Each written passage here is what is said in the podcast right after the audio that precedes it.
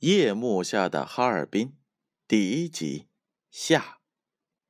肖光义在这短促的时间里，一口气写完了八个斗大的红字：“赶走日寇，还我河山。”现在正在画那个惊叹号呢。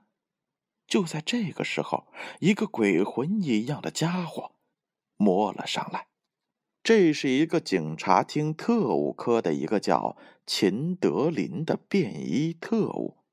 他在车站蹲了半宿，越蹲越难熬，只觉得肚子发空，浑身发冷，便溜进了车站西南角的一家叫“欢乐园”的有女招待的。通宵酒馆里，他占了一个单间要了二两烧酒，一盘芥菜肚，一盘酥鲫鱼。他一边喝着烧酒，一边和一个才来不久的女招待胡缠起来。二两烧酒进了肚，他又续上了二两。酒馆上上下下，谁也不敢得罪这种人。年轻的女招待。既缺少经验，又没有办法，只得笑脸相陪，任他胡来。他喝呀喝呀，喝的是天旋地转。忽然一声火车的汽笛长鸣，把他从酒香之中唤醒了出来。伸手一看表，一点已过，这正是从满洲里开来的快车进站。他知道这是一个途经几个抗日游击区、车上经常出现共产党传单和小册子的特勤最多的列车。特务科长葛明礼对这趟列车极为的重视，有时还亲自来查看。今天的夜里更不同往常，可他想到这儿。他浑身吓出了一身的冷汗，一把推开了紧靠在他身上的女招待，恶狠狠地骂了句：“净知道发了，可误了我的大事了！”女招待险些被他推倒在地，他踉踉跄跄地靠在了墙上，直愣愣地看着这个便衣特务。他再也不敢看女招待一眼，伸手抓起了桌子上的帽子，摸了摸挂在屁股后边的手枪，脚步踉踉跄跄的冲出门去。酒钱、菜钱，竟连问也不问一声就走了。秦德林走出了酒馆，冷风一吹，稍觉得有些清醒些。他举目向车站前边一看，糟糕，下车的人已经向外走了。收票口前边已经围满了他的同僚，那里面很有可能就站着他的顶头上司葛明礼。他们两个人虽然是多年的老交情，可是到了这节骨眼上，葛明礼还是毫不留情。如果这个时候跑上去，说不定当场就会给个手贴脸；若是不上去，正当他举棋不定、犹豫不决的时候，忽然瞥见了纪念碑北边碑壁上，好像有人影在活动。啊，真是见鬼了！那上边怎么会有人？他自言自语着，用力眨了眨眼睛，使劲的朝那边望去。可不，真是有人呐，而且是两个人影垒在了一起。上面那个还直动弹，在他头顶的杯壁上，仿佛有些弯弯曲曲的东西在放亮。这是什么东西呢？这两个人在干什么？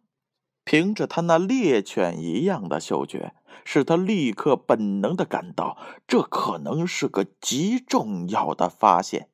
如果真是让他遇到这样一桩重要的案件，又在一时之间破获了，那升官发财，这念头一起，他立刻精神百倍。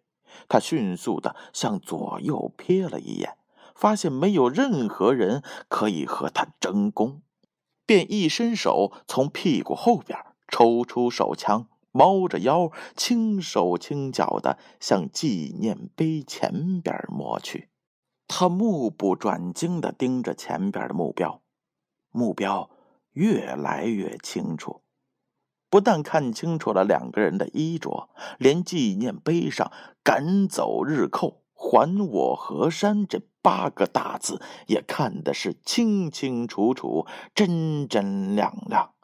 他险些惊讶的叫出了声：“真是吃了雄心豹子胆，竟有人敢在这圣灵碑上写！这可是两条大鱼呀！”他的心禁不住砰砰直跳，揣着枪的手激动的哆嗦了起来。他一边向前摸着，一边打着主意：先开枪把下面那个打伤，下面的一倒，上边的那个就会掉下来，自己再往前一跳，一伸腿就可以把他踩在脚下。那时，所有围在车站前边的同事都会跑过来，对着他这个英雄称羡不已，而他的顶头上司也会伸出巴掌卷回去，竖起大拇指。他越想越激动，越想越兴奋，屏住呼吸，压住心跳，无声的往前摸着。眼看着就要摸到跟前了，那两个黑衣人还没有发觉。秦德林手指勾在了扳机上，正要对准下面那个人瞄准射击，猛然他觉得端着枪的胳膊一震一酸，有谁准确的打在了他的穴位上，使得手里的枪向天上飞去。就在这枪和手分离的时候，枪弹发着哨声。从萧光义的身边擦过去，钻进了纪念碑的碑墙里。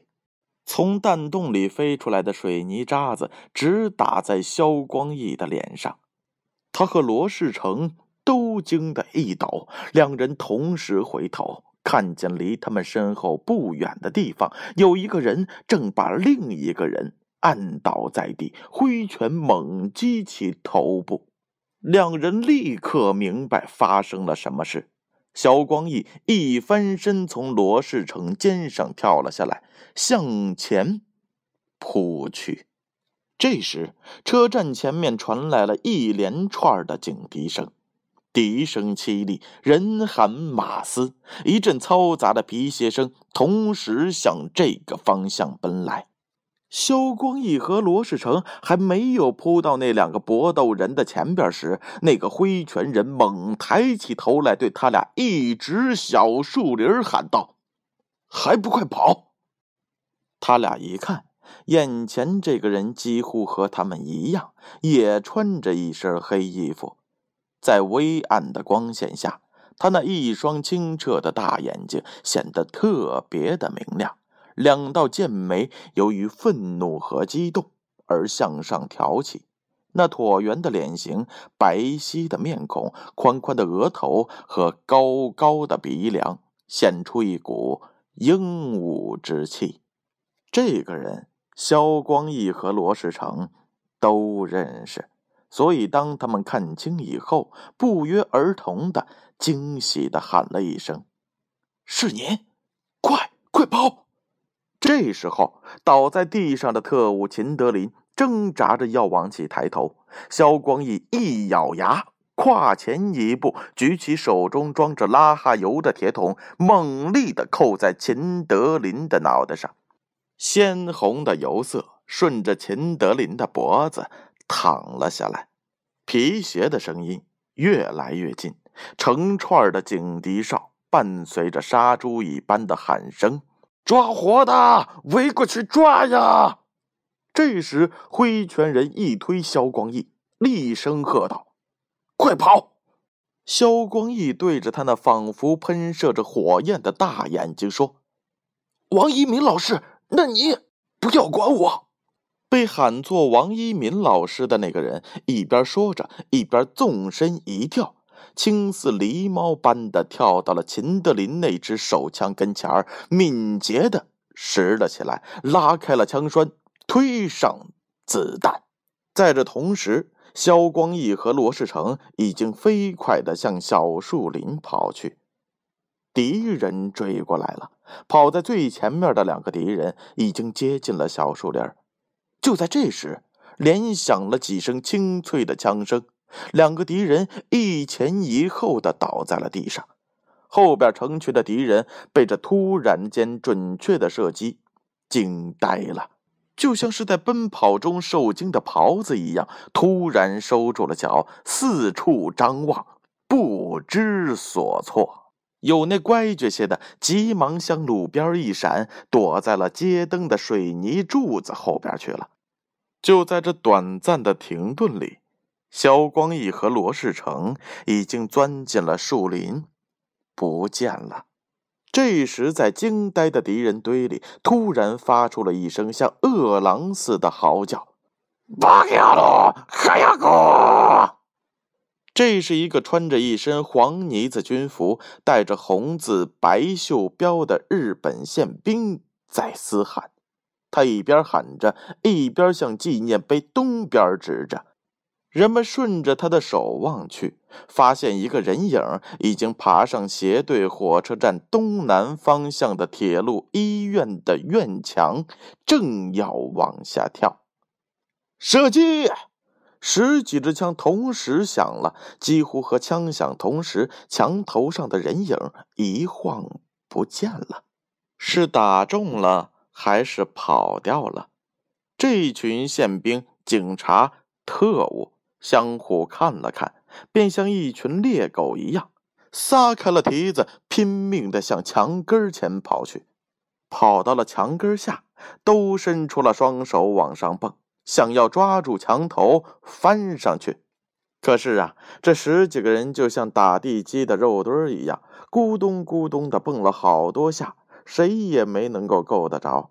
最后是只得用人驮人的办法爬上墙去，一连爬上去好几个。他们探着脑袋往下看，只见院子里黑洞洞、阴森森的。手电光在墙根下来回晃动半天，也没见到人的踪影。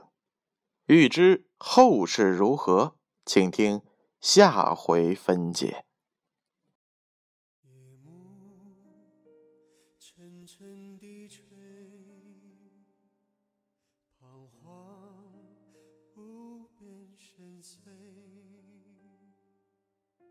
谁的罪？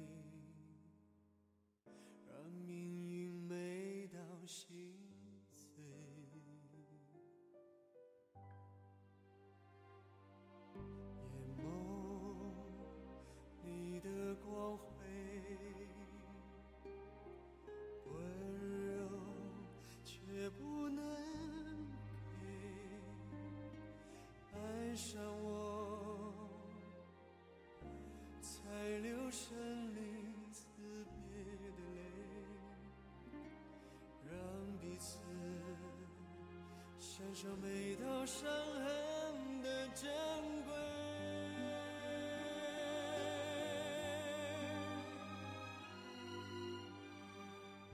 夜色还在呼啸，